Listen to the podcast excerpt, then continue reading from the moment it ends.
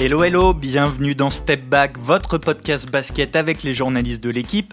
Aujourd'hui épisode spécial car 2022 est bientôt fini, les fêtes approchent et nous voulions tirer un bilan de cette folle année de NBA en distribuant quelques cadeaux, quelques récompenses, quelques trophées.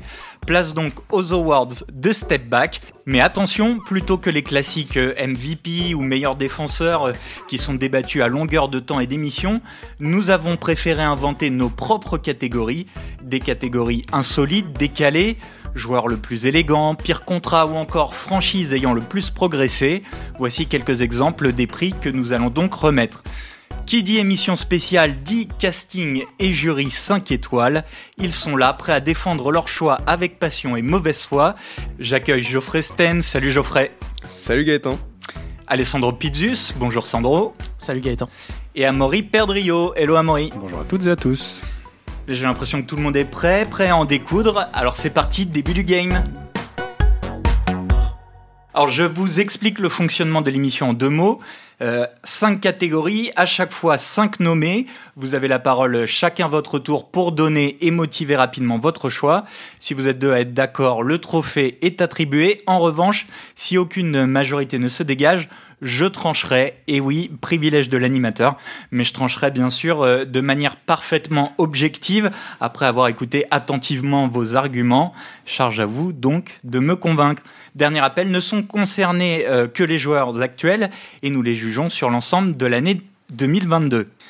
Premier trophée du jour, on va parler de beauté, on va parler de grâce avec le trophée Dr. J du joueur le plus élégant, un trophée qui récompense le joueur euh, le plus esthétique, le plus gracieux balle en main.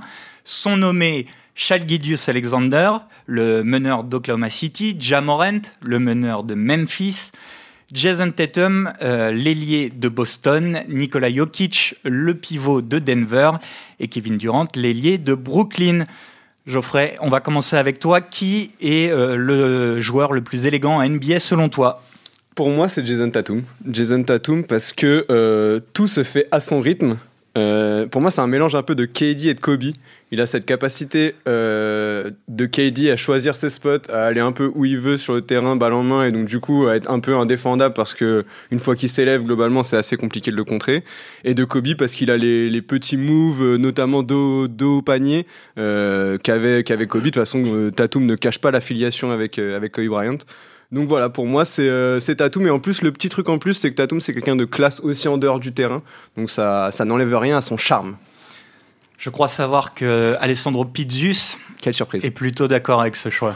Ouais, moi aussi j'ai choisi Tatum parce que pour moi c'est un peu le c'est le chantre un peu de, de l'esthétisme en NBA. Pour moi c'est le joueur le plus élégant. J'ai beaucoup hésité avec euh, un autre héritier de Kobe Bryant, c'est Devin Booker, mais pour moi euh, Tatum, comme l'a dit Joe, c'est pour moi, déjà, il faut avoir un beau shoot pour être dans cette, euh, dans cette catégorie. Et Jason Tatum a un shoot extraordinaire. Qu'est-ce qu'on euh, appelle un beau shoot Un beau shoot, c'est une belle mécanique. Voilà, il faut que ça soit une mécanique pas trop, euh, enfin élégante, pas trop robotique, on va dire, un petit peu un geste fluide, relâché. Voilà, exactement. Par exemple, même si j'aime beaucoup ce joueur, hein, Tyrese Halliburton, pour moi, il peut pas être dans cette catégorie parce que son shoot est trop, est trop spécial, on va dire, pour pour être dans cette catégorie. Et Jason Tatum, il répond un petit peu à tout, à tout ça, à toute l'élégance, parce que même au-delà du shoot, au-delà des, du joueur qu'il est, même ballon en main, euh, la gestuelle, comment il bouge sur le terrain, tout est fait avec classe. C'est-à-dire qu'il n'y a rien chez lui qui est, qui est disgracieux.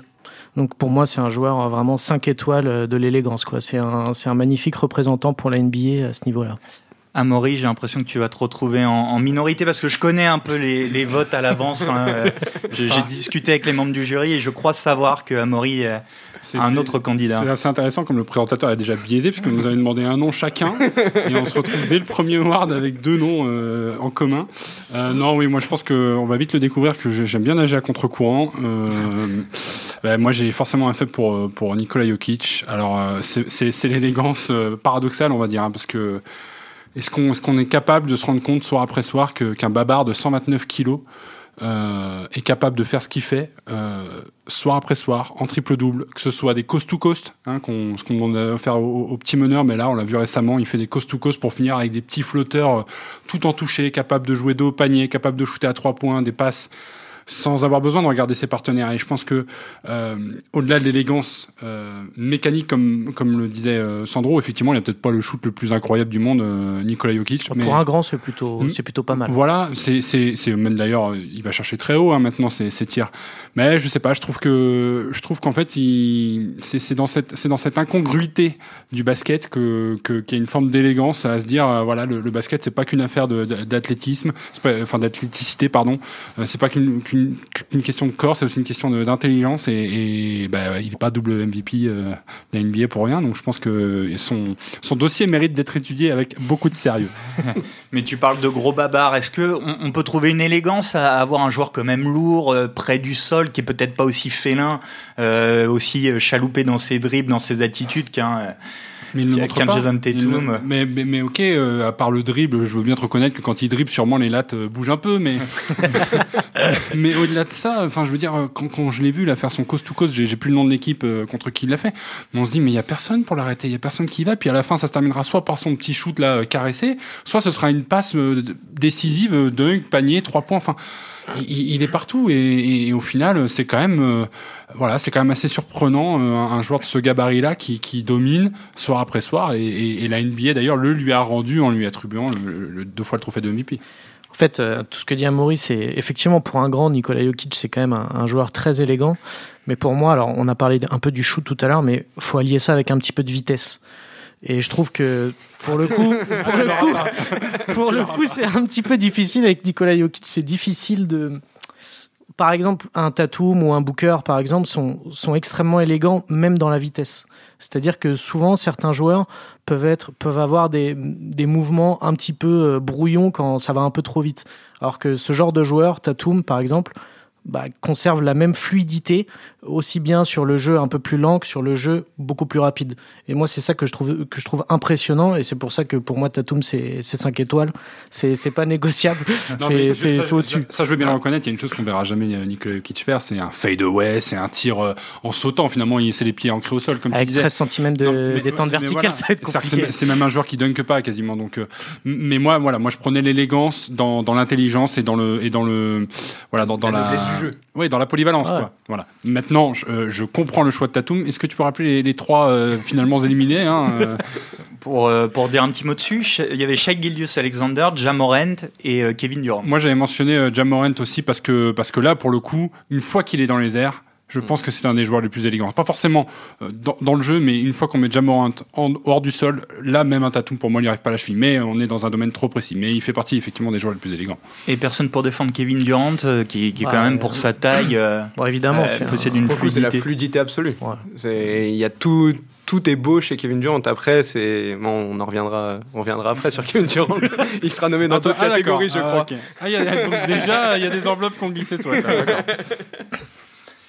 Euh, il est effectivement euh, nommé dans plusieurs catégories, notamment dans celle qui arrive tout de suite, euh, totalement différente. Deuxième, alors déjà, premier trophée donc est attribué à la majorité à Jason Tatum, qui est donc élu le joueur le plus élégant de NBA par notre petite rédaction de Step Back aujourd'hui. On passe au deuxième trophée qu'on a appelé le trophée Bill Lambier du meilleur grand méchant. Euh, c'est celui qu'on adore détester, qui peut être dur euh, par son jeu, par ses fautes, ou euh, qui est provoquant par ses déclarations, son attitude sur le terrain, qui parvient à, se faire détester de ses adversaires et d'une large partie des fans. Sont nommés dans cette catégorie Draymond Green, l'intérieur de Golden State, Trey Young, le meneur d'Atlanta, Grayson Allen, l'arrière de Milwaukee, Kevin Durant, donc, euh, dont on a déjà parlé, et Patrick Beverley, le meneur des Los Angeles Lakers. Euh, on va commencer avec toi, euh, Sandro. Qui, pour toi, mérite ce trophée Bill Lambier du, grand méchant? Alors, pour moi, ça sera Monsieur Crochepat, donc Grayson Allen, qui a un lourd passif depuis le, collège, quand il évolue à Providence et aussi à Duke, qui s'est fait une réputation de, dirty player assez énorme euh, dans tous les États-Unis. Hein. Il a fait un cursus euh, très long à Duke. Hein. Il a fait quatre saisons, euh, c'est le maximum. Et euh, en NBA, bon, on l'a vu l'année dernière, il a cassé le poignet d'Alex Caruso euh, sur une faute, euh, franchement, on peut le dire, hein, assez ignoble, qui était vraiment dégueulasse. Et il était sorti du terrain en souriant, très content de lui. Donc ça fait partie des, grands vilains qu'on aime bien détester, effectivement, Grayson Allen, qui est qui est aussi un joueur qui a réussi à se faire expulser lors de son tout premier match NBA, qui était en Summer League, donc c'était pas vraiment de la NBA. Quand il s'est fait drafter par Memphis, à son premier match contre Boston, il avait réussi à se faire exclure d'un match de Summer League après avoir commis deux fautes flagrantes sur euh, Grant Williams. Euh, en 10 secondes. Donc euh, voilà, ça vous place le joueur, un petit peu ce joueur-là, à ce niveau-là de, grand vilain. Et puis alors, comme je l'ai dit, hein, c'est Monsieur Croche-Patte parce que c'est son move à lui. Il y en a qui ont le fait de ouais, et lui, c'est les croche-pattes. C'est-à-dire que dès qu'il se fait dépasser par un défenseur, il y a un petit pied qui se lève, un petit croche-patte. Il y a des compiles sur YouTube qui durent 5 minutes de ça, hein, donc euh, je vous garantis. Il y a une grande tradition à Duke de joueurs. Euh, donc globalement, c'est une fac détestée parce que ultra, ultra blanche, ultra white et tout. Euh, à l'époque, c'était Gigi Reddick avant lui et Grayson Allen est dans cette tradition-là des joueurs de Duke détestés par toute l'Amérique. Alessandro, tu as choisi un joueur qu'on va qualifier de, enfin que tu as qualifié de dirty, hein, qu'on peut mettre dans les grands méchants par ses fautes, par sa dureté. Euh, Amaury, tu es sur un profil peut-être un peu plus vocal, je crois vocal, mais aussi, euh, aussi un peu. Euh, tout, en fait. J'ai envie de dire salaud aussi un peu sur le terrain. Hein. Patrick Beverley, c'est quand même euh, le joueur des dernières années euh, dont on loupe pas une petite miette de faute technique, de faute flagrante, de faute de ce que tu veux en fait. Hein. mais je l'ai cho je, je choisi pourquoi? Parce qu'il répond à une définition assez sympa dans le basket. C'est le joueur que tu as envie d'avoir avec toi mais pas contre toi et ça dit tout en fait d'un ça dit tout en fait d'un vilain hein, les vilains qu'on appelle ça c'est à dire que quand tu rentres sur le terrain et que tu sais qu'il est en face de toi et que tu dis oh non pas lui euh, c'est que tu sais qu'il va t'arriver des bricoles. Et euh, on demande à DeAndre Ayton euh, cette saison du côté de Phoenix qui après une petite faute c'est un joueur des Lakers se retrouve avec Patrick Beverley tout petit qui vient lui masser un peu le, dos pour le faire tomber par terre. On se dit mais mais mais qu'est-ce qui se passe? Et c'est un joueur que Chris Paul déteste. Enfin, tous les meneurs de jeu détestent se retrouver face à Westbrook, n'est-ce pas? Mais maintenant, ils jouent ensemble.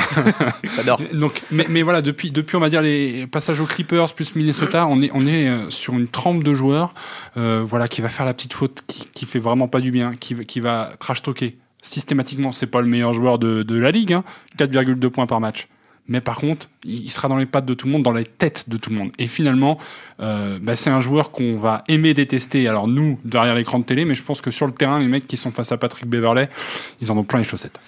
Euh, Geoffrey, on termine avec toi. Euh, toi, tu as un troisième profil très différent parce qu'on va parler d'une superstar en fait. Ouais, je vais prendre Kevin Durant. Parce que pour le coup, là, c'est pas du tout le profil dirty, euh, sale faute, sale attitude sur le terrain. Moi, j'ai pris le côté vilain au sens euh, Marvel ou DC euh, du terme. C'est-à-dire qu'un bon vilain, ça parle beaucoup, ça fait des choix discutables, ça divise par ses actes, ça fait peur et ça assume sa part sombre. Et en gros, c'est Kevin Durant. Kevin Durant, là encore plus maintenant avec ses histoires de trade demandé, finalement enlevé, une attitude hors terrain qui est très très contesté par beaucoup. Euh, il, parle énormément, il charrie beaucoup les autres, il utilise beaucoup Twitter, même des fois pour répondre à des kidams euh, qui, qui, sont un peu en train de le trash talker. Il avait même créé un faux compte à l'époque pour il a, il a fait un burner account pour, euh, pour insulter les gens qui, qui lui parlaient mal sur les réseaux. Enfin voilà, chez KD, il y a, il y a toute cette part un peu euh, sombre, vraiment, que lui, il, il, cultive. Il cultive ça, il cultive le fait de diviser euh, l'opinion publique. Il cherche pas à être aimé de tout le monde. il, cherche à être lui-même. Il le dit, je suis pas aimé, je m'en fous. Voilà, il s'en fout complètement.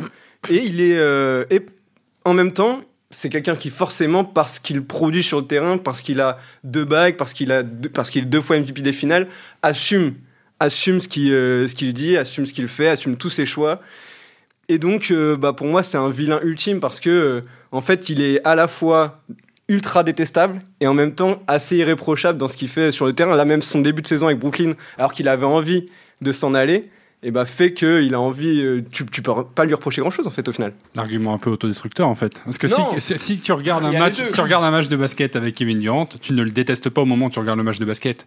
Ouais, mais tu, vas regarder un match de basket avec Pat Beverley ou voir Grayson Allen, il va se passer quelque chose de sale, quelque chose où tu dis mais ce joueur-là n'a rien à faire sur un terrain. Et c'est ça qui fait que tu vas le détester et que, et que le public va le prendre en grippe pendant le match. Kevin Durant, finalement, euh, sur ah, mais Ça peut t'énerver qu'il mette 30 pions euh, chaque soir alors que c'est quelqu'un que t'aimes pas dans la vie, tu vois. Sauf que je crois qu'on, je crois que tout le monde sur la planète est capable de dire que c'est un des plus forts attaquants qui existent, et donc il est plus admiré qu'il n'est détesté pour ses qualités basket. Là où finalement Allen, Allen et Beverley, euh, on- parfois on est vraiment à la limite du mot basket, quoi. Que ce soit Grayson Allen ou un peu Pat, Pat Beverley, ils ont fait euh, une force. Ils ont fait de, de ce un côté un, peu vilain une force, un fonds de commerce. Ouais. Non, mais il n'y a, pas- y a pas à douter euh, pour, pour les deux, là, Beverley et Allen. C'est-à-dire que dès que tu les as dans, dans ton équipe, que ce soit à Milwaukee, même euh, le passage à Memphis euh, pour Grayson Allen et Beverley dans toutes les franchises où il est passé, à chaque fois, euh, ses coéquipiers en gardent un, un- un super souvenir et regrettent à chaque fois euh, leur départ. Donc euh, ça prouve aussi que, comme tu disais, c'est t'aimes bien les avoir avec toi. Par contre, effectivement, contre toi, c'est plus compliqué. Mais après, euh, Kevin Durant, c'est pareil. Hein, c'est Franchement, je trouve que c'est encore un profil euh, fascinant en fait parce qu'il est autant admirable que détestable parfois dans les, dans les attitudes quoi. Et, et, et, et Sandro, qu'est-ce qui toi t'a fait choisir Grayson Allen plutôt que Pat Beverley par exemple? Pourquoi Qu'est-ce qu'il a de plus méchant, de Alors, plus vilain C'est peut-être paradoxal, mais je trouve que Grayson Allen a un- je sais pas, je, je l'aime bien en fait au fond. Non, c'est pas paradoxal. Terminé. On te connaît, Sandro, on te connaît. Mais non, mais il a un côté. Moi, je me souviens quand il jouait à Duke une année euh, contre une toute petite fac. euh, Duke a 15 points d'avance, euh, comme d'habitude. Un défenseur, un attaquant, euh, un, un autre meneur euh, lui passe devant. Il peut pas s'empêcher. Il fait un croche-patte. Il prend une, une, une faute technique. Donc, euh, Coach K le, le sort euh, du terrain. Et en fait, il, il pète un câble complètement alors que la faute est, mise sur les écrans géants. euh, et il pète un câble et j'ai trouvé ça assez, je sais pas, ça m'a- ça m'avait touché à l'époque parce que je, comp- je comprenais pas qu'il puisse pas comprendre qu'il y avait une énorme faute. euh, Et euh, quand on l'entend après en interview, il y a un côté, il y a un côté petit con. Et il le dit lui-même, je suis un petit con, j'assume, des fois je fais des mauvais gestes. Et en fait, des fois, quand, quand on vient le chercher, quand les journalistes viennent le chercher avec ce côté dirty, on sent que bon, c'est sa nature, mais il y a un côté, bon, c'est vrai que j'ai déconné. C'est-à-dire, il y a un peu une reconnaissance du, euh, de je suis un peu dirty, bon, c'est un peu ma marque de fabrique, mais je reconnais que je suis dirty. Alors que Patrick Beverley, il est dirty, il le sait, mais il le dira jamais, quoi. Mais il a son histoire, Beverley. C'est- Je veux dire, c'est c'est un peu, quelque part, Grayson Allen, si on refait ses awards, tu lui redonneras l'année prochaine ou dans deux ans pour récompenser le- l'ensemble de l'œuvre de Beverley. Enfin, là, je, je, je, je- me bats, mais j'ai envie de dire, le mec était aux Clippers, maintenant il est aux Lakers, il, est- il était détesté de LeBron, il joue avec LeBron, il, il pouvait pas se piffrer avec Westbrook, c'est des prises de bec euh, cons- constantes, les deux mecs se retrouvent dans la même équipe, en plus avec Beverley qui est devant lui dans la hiérarchie, je trouve que c'est- c'est c'est juste, euh, c'est c'est incroyable de voir ce mec-là à cet endroit-là, avec la trajectoire qu'il a, et, et, et- mais, mais, mais tout le monde, comme pour Grayson Allen, euh, te dira que dans l'équipe, il est indispensable. C'est le gars qui va, euh, qui peut te retourner un match Ouais, sur un- un, c'est un geste, leader. non- sur un geste non basket. C'est un leader vocal. Super important On l'a euh, vu dans, dans une équipe, ouais. Mais par Exactement. contre, toi, derrière ta télé, tu la- regardes ça, t'as envie, de, t'as envie de le taper derrière la télé. Il avait fêté quoi La, La victoire en play-in, euh, Comme s'ils avaient gagné le titre. Exactement. Bon, messieurs, vous n'êtes pas d'accord, donc c'est à moi que revient la, la lourde décision de trancher. J'ai été convaincu par les arguments d'Amaury et ce trophée euh, Bill Langbeer du, du plus grand méchant va donc revenir. euh, J'ai l'impression que c'est de la compensation. C'est de la compensation. Je lui ferai un croche-patte en sortant. va revenir à Patrick Beverley. On aurait pu parler de Draymond Green aussi, qui est pas mal détesté. Euh, on allait. Bon, vous l'avez pas choisi, mais je trouve que Pat, Beverley allie bien ce côté euh, dureté et, et trash talk. Draymond Euh, Green, c'était ouais. presque trop évident. Quoi. Ou c'était, c'est presque trop tard. Il y a, il y a cinq ans, tu il l'aurait eu sans problème. Troisième trophée de nos awards, le trophée Michael Jordan qui récompense le, le meilleur leader. On va parler ici de joueurs euh, euh, qui euh, rassemblent, qui fédèrent autour d'eux, qui montrent l'exemple, que ce soit sur et en dehors du terrain, pour aller le plus loin possible. Kevin Durant n'est pas nommé dans cette catégorie. Euh, sont nommés euh, LeBron James, euh, l'ailier, ailier fort de, des Lakers, Giannis Antetokounmpo, l'ailier fort de Milwaukee, Stephen Curry, le meneur de Golden State, Damian Lillard, le meneur de Portland, et Nikola Jokic, dont on a déjà parlé. Euh, ça fait un joli 5 majeur d'ailleurs euh, quand on s'attarde sur ces, sur ces 5 nommés.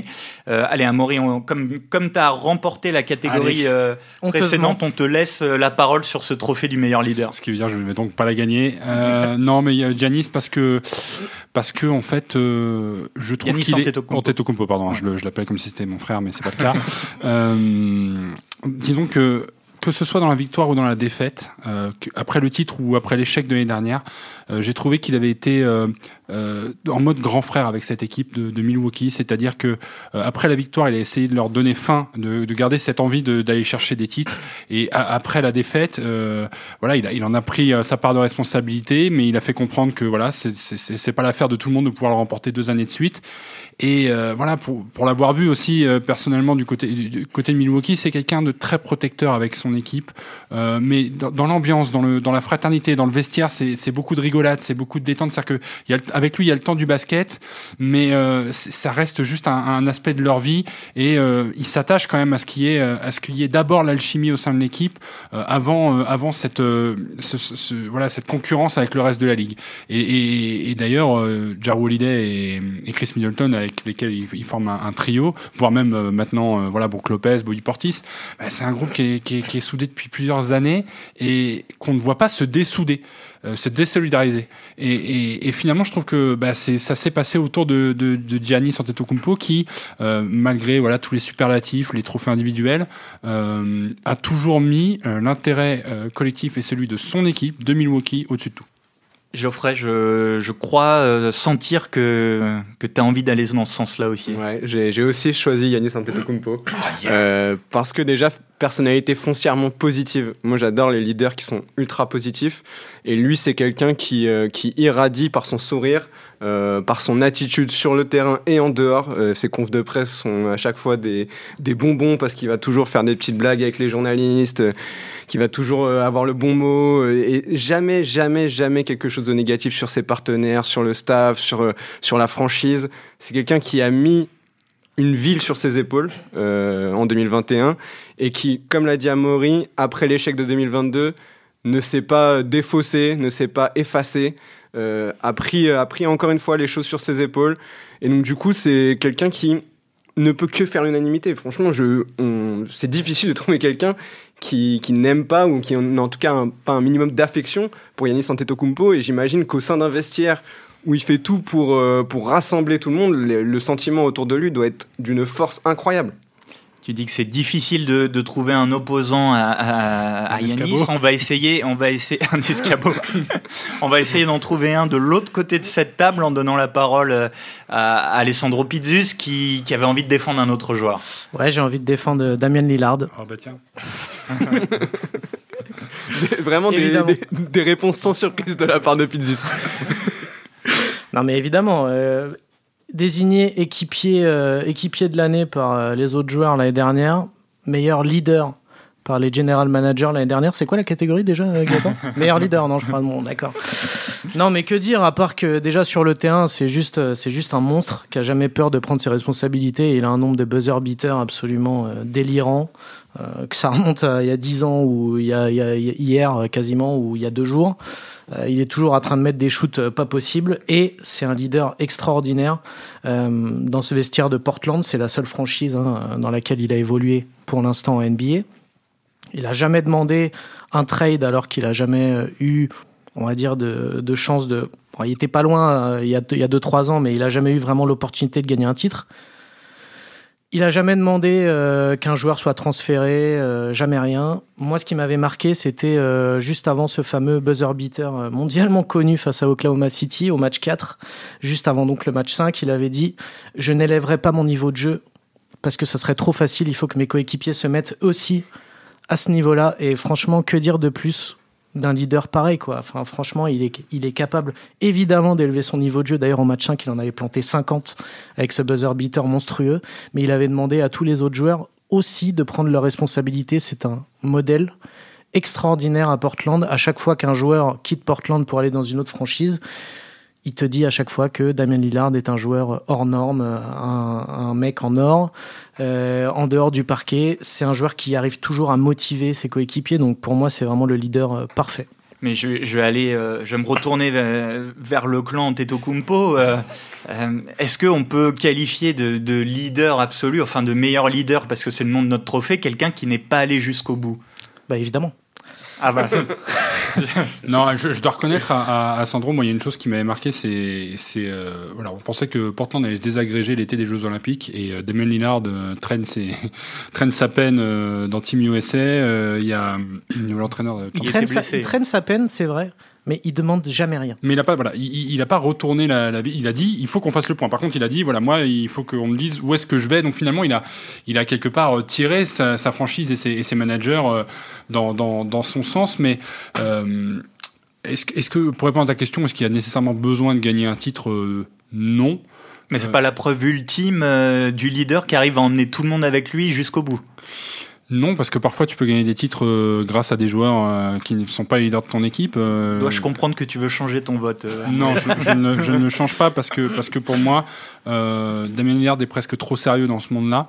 Euh, je dis pas qu'il se prend au sérieux, mais il est, il est presque trop sérieux. Là où l'accessibilité de Giannis Antetokounmpo euh, le rend leader à la fois pour ses, pour ses coéquipiers, mais pour les gens qui le regardent. C'est-à-dire que les, les gens qui vont voir les Bucks jouer euh, voient une équipe euh, détendue, qui fait la fête euh, sur le banc et qui a des résultats malgré tout. Donc, donc, donc finalement, euh, Damien Lillard, moi, me paraît un, un peu trop focus sur son objectif et, et moins dans la transmission vis-à-vis aussi des générations qui vont devoir marcher dans ses pas à lui. Damien Lillard, c'est le choix du romantisme. Malgré ce magnifique argument. Attends, euh, j'ai pas fini. C'est le choix du, Alors, romantisme. développe. Alors évidemment, Giannis lui aussi n'a connu qu'une franchise, mais c'est aussi un joueur qui a dit non en fait au super team. C'est-à-dire que lui, il l'a toujours dit, ça l'intéresse pas, ça ne l'intéressera jamais. Il préfère aller gagner un titre. Alors je pense que si demain LeBron James le rejoint à Portland, il sera très content. Mais c'est pas quelqu'un qui va aller s'allier avec d'autres superstars pour former un espèce de conglomérat pour aller euh, pour aller chercher un titre. C'est pas son style, il l'a toujours dit et il a toujours tenu parole à ce niveau-là. D'ailleurs, il était très peiné. euh, il l'a dit lui-même quand CJ McCollum est parti. C'était quand même, ça faisait dix ans qu'il faisait la paire à Portland. Donc ça, ça prouve aussi que bon, évidemment qu'il a envie d'aller chercher un titre parce que c'est le graal ultime pour ce genre de joueur, enfin pour tous les joueurs globalement. Mais il veut le faire, mais pas n'importe comment. Et ça, c'est important. Giannis, à ce niveau-là, il a déjà réglé son problème de, de bague parce qu'il en a déjà une. Donc forcément, ce problème, il est réglé. Lillard, c'est pas encore le cas. Et du coup, je trouve que c'est encore plus, euh, c'est encore plus un leader parce que lui, il a pas de bague et il continue avec la même franchise et il demande jamais rien. Après, sur le côté leader, on a beaucoup parlé du, de l'attitude chez Giannis hein, entre Amaury et moi, mais si on parle du sportif, parce que tout à l'heure, par exemple, on parlait de Lillard et de ses buzz arbitraires, euh, la série finale euh, de Giannis en 2021, entre son action défensive sur Ayton, son, euh, son alley-oop avec Drew Holiday, et, 50 et ses au 50 dernier points, match. 14 rebonds, 5 contre, 17 sur 19 au lancer franc sur le match 6 pour euh, finir la finale. Voilà, je pense qu'en termes euh, de leader sportif, il se pose là aussi. Donc euh, voilà, il y a, il y a- il y a Ouais, tout le, le dossier, il est complet chez, chez Yanis, il n'y a pas de souci. Le pragmatisme des implacable des chiffres qui euh, triomphe du romantisme de Sandro pour ce trophée. Et le trophée du meilleur leader est donc attribué à Giannis Antetokounmpo. On passe à notre quatrième trophée du jour, le trophée Chandler Parson, Person, pardon. Chandler Parson, du joueur Personne, ça marche aussi.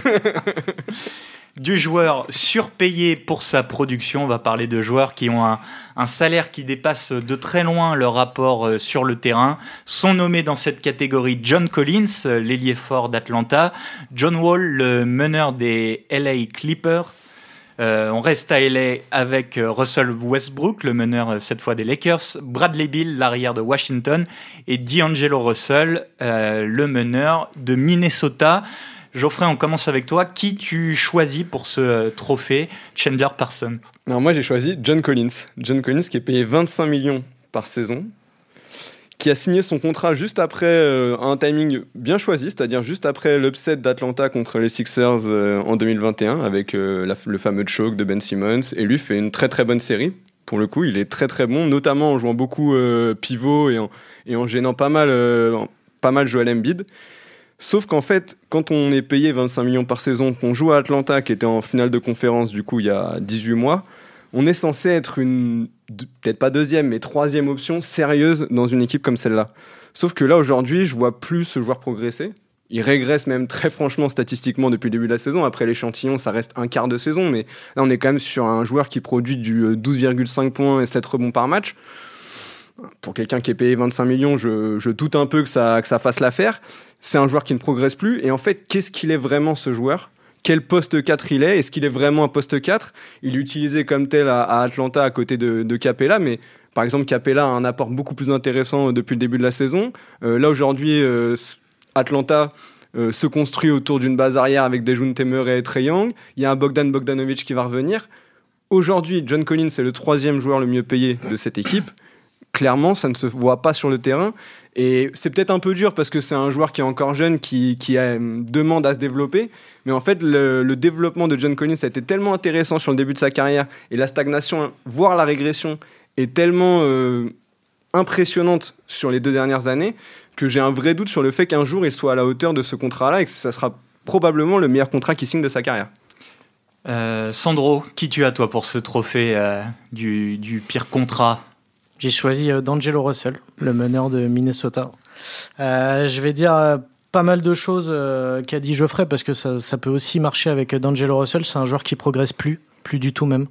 je le trouve. En fait, il faut savoir que cette année, il gagne quand même 31 millions de dollars pour 15 points, 6 passes et 3 rebonds, qu'il est absolument pas décisif. Euh, que c'est pas forcément euh, enfin pour moi c'est même pas le c'est le quatrième joueur de, de, cette équipe quoi derrière Carl Anthony Towns euh, Anthony Edwards et Rudy Gobert. Euh, c'est il est pas fiable en fait tout simplement. Offensivement il il a eu une très belle période à Brooklyn. C'est d'ailleurs là où il a signé son contrat assez extraordinaire avant d'être tradé à, à Golden State.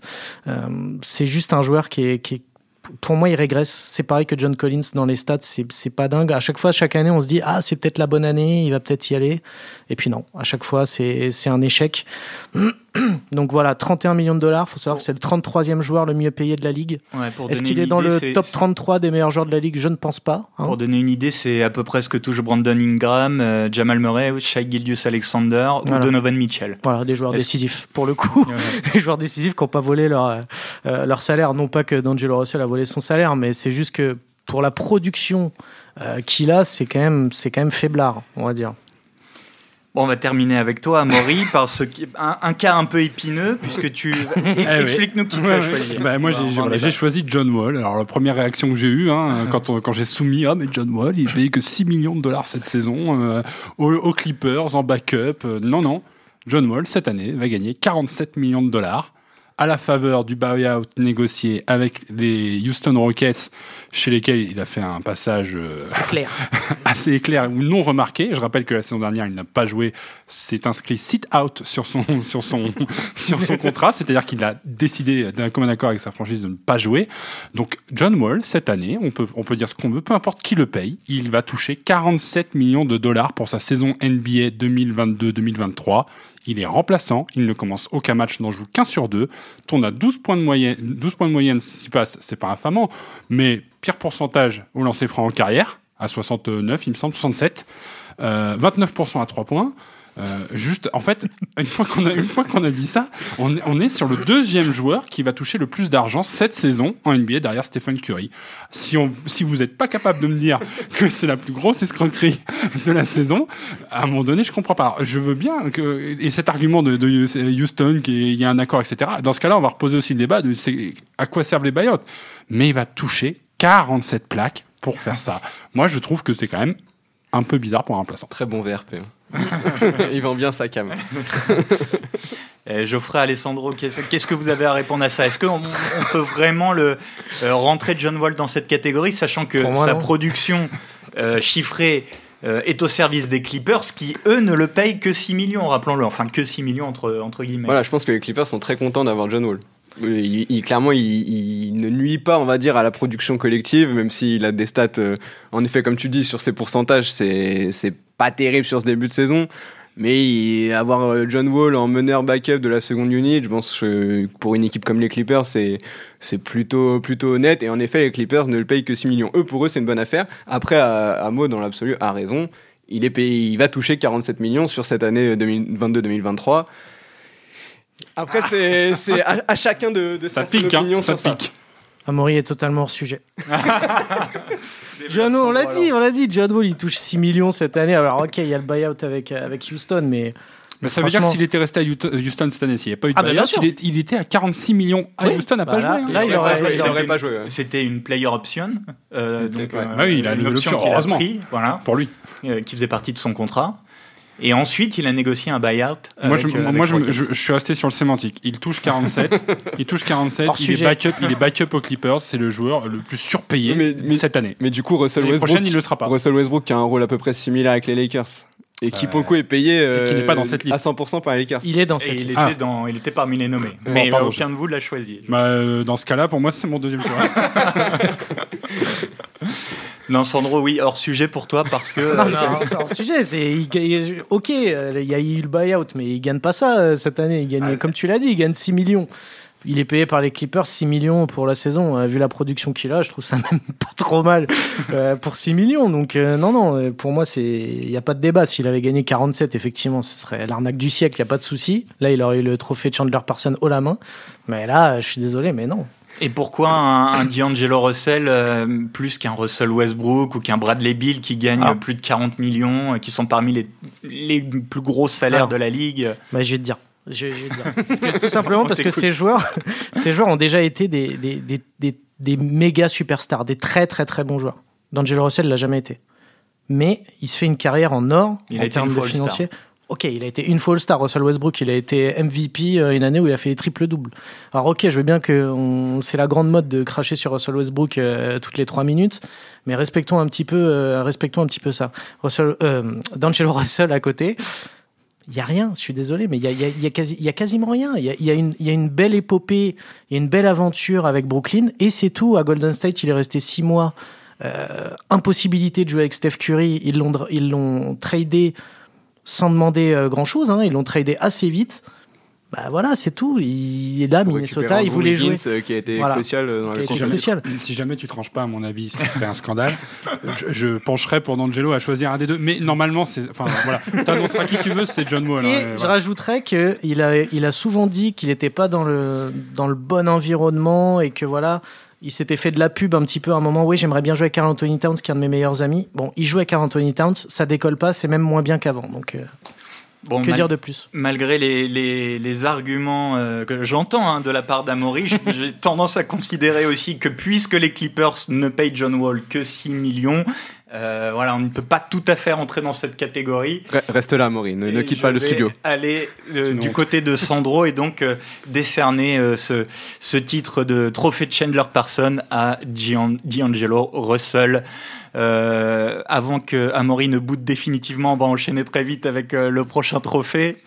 Le trophée, euh, la MIF pour Most Improved euh, Franchise, c'est le trophée qui récompense la franchise qui a le plus progressé euh, ces dernières années au point de devenir bah, un sérieux outsider, voire un prétendant au titre. Sont nommés dans cette catégorie Cleveland, Memphis, Phoenix, Sacramento et New Orleans. Allez, Amaury, une nouvelle chance de nous convaincre. On commence avec toi. Non, là, je pense que bon, c'est un peu plus convenu. Moi, j'ai envie de défendre l'argument New Orleans parce que, alors évidemment, c'est le plus frais dans les esprits parce que c'est la franchise qui étonne tout le monde là sur ce début de saison. Euh, elle est quand même en, passe de voilà d'aller chercher un pourcentage de victoires qui, rappellerait 2007-2008. À l'époque, c'était les New Orleans Hornets.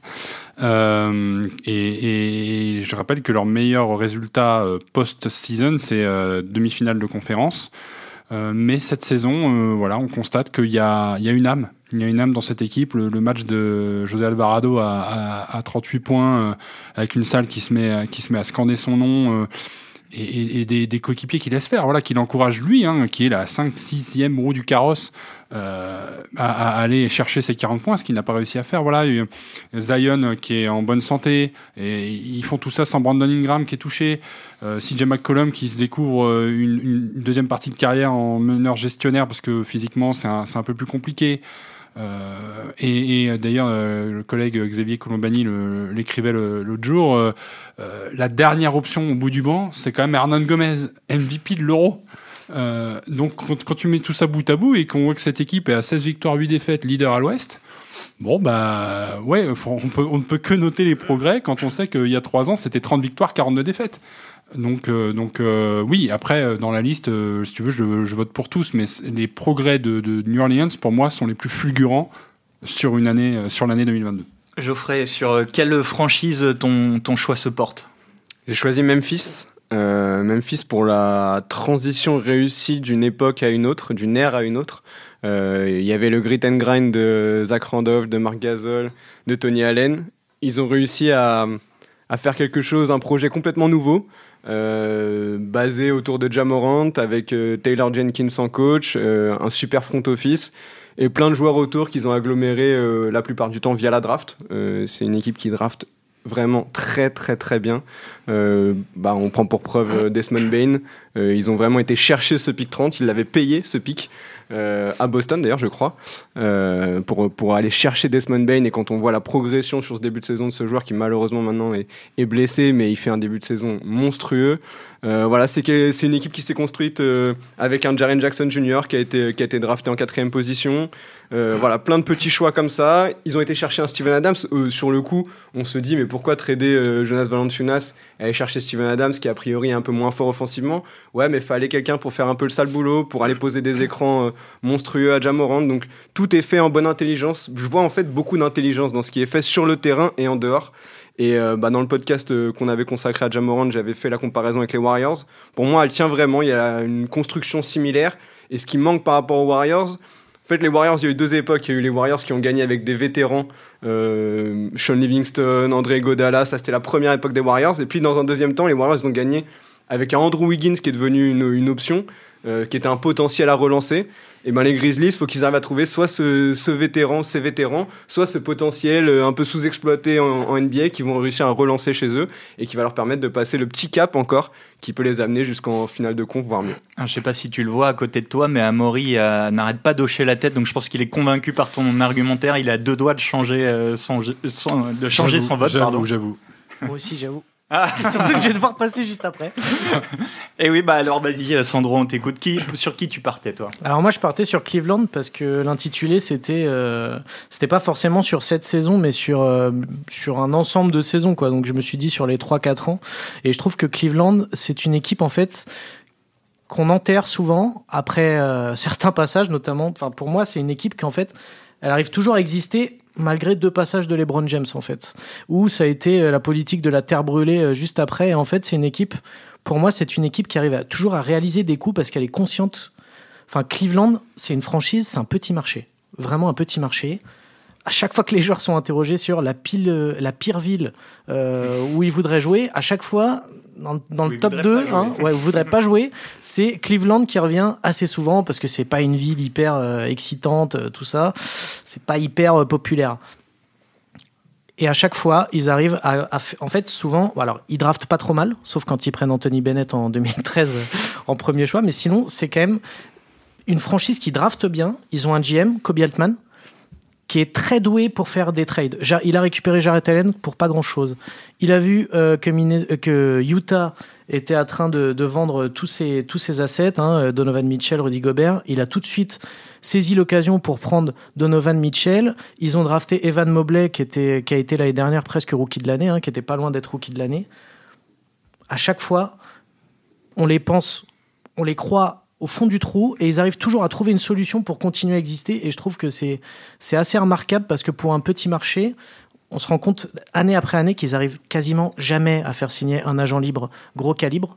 Mais ils arrivent via des trades à prendre certains joueurs. Alors, recruter Donovan Mitchell, c'est énorme pour eux, c'est incroyable parce que c'est un top joueur dans, en NBA. Mais on pensait pas que ça donnerait ça. Euh, on pensait pas que ça collerait aussi vite, aussi bien avec lui. Hein. Et pourquoi je les ai nommés aussi? Parce que c'est une franchise qui sait prendre des risques pour se réinventer. effectivement, comme tu l'as dit, prendre Donovan Mitchell, le ramener à, Cleveland et faire euh, un back court avec Darius Garland, qui est probablement le back court qui défend le moins NBA, évidemment, on avait tous des questions en début de saison. Et là, on voit, alors ça défend pas très bien, mais ça marque toujours plus de points que les autres quasiment. Donc au final, c'est toujours des paris réussis. Ils ont, ils ont réussi à, recruter, euh, enfin, à, avoir un trade avec Jarrett Allen. Pareil, c'était ce dont ils avaient besoin. Après, à la draft, ils ont pris Evan Mobley. Et on voit que Mobley, Allen, alors, il y a probablement un axe de progression euh, sur, euh, sur, sur ces deux-là, mais ça marche plutôt bien. Il leur manque pas grand chose, franchement. Alors, de, de il est, subjugué, mais je, vais vite remettre l'église au, milieu du village. et je vais changer mon vote et je vais voter Memphis.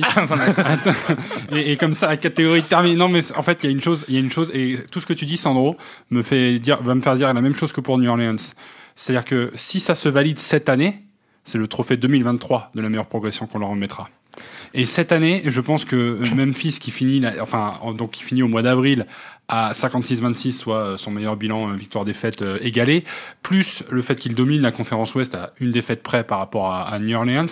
Euh, en termes de progrès sur l'année 2022, si on, euh, toi, tu, disais, hein, tu prenais sur plusieurs années. Mais ouais, parce que l'année dernière, Cleveland était annoncé comme une équipe qui allait finir en, dans les bas-fonds de la, conférence Est, ou en tout cas soit ventre mou, soit bas-fond. Et ils ont, ils, ont, ils, ont fait une, ils ont fait une très bonne saison. Bien sûr. Mais je pense que sur 2022, Memphis a peut-être effectivement ce petit ascendant. Et, voilà, pour moi, Après, je, ne je me vexerai pas si c'est Memphis parce que c'était, c'était mon deuxième choix. là, là où la reconstruction de Cleveland est solide, je trouve, c'est que arriver à reconstruire, comme l'a dit euh, après euh, le passage de LeBron, où tu as envoyé du tour de draft euh, pour recruter des joueurs, etc. Là où euh, New Orleans, quand ils, trade Anthony Davis, la reconstruction, elle n'est pas gagnée, mais derrière, tu as quand même des assets, tu as des pics de draft. Cleveland, il partait de zéro et arriver en 4 ans à refaire une équipe on va pas dire qu'elle est contender, mais qui est une équipe bien, voilà, solidement ancrée dans le top 6, on va dire, de la conférence Est, c'est franchement très costaud. LeBron et Irving. Tu vas pas changer ton vote aussi Non, non, moi, sinon, moi, je suis, sinon on s'en sort moi, moi, je suis très fidèle à moi-même, contrairement à Maury. Euh, voilà. ok, c'est noté. Euh, Geoffrey Stein. Bon, allez, on s'accorde pour euh, Memphis alors pour ce trophée de la franchise qui a le plus progressé. Et donc c'est sur euh, ce dernier trophée que, que l'on va clôturer cette émission. Merci messieurs pour euh, euh, vos votes, pour votre passion à défendre vos, vos poulains, vos, vos choix. C'était, c'était je pense tout à fait fait en toute objectivité, en toute franchise. C'était exactement ce qu'on voulait. Merci à vous de nous avoir écoutés. Merci à Antoine Bourlon à la réalisation. Vous pouvez retrouver tous nos épisodes sur le site l'équipe.fr et les différentes plateformes. À Bye bye.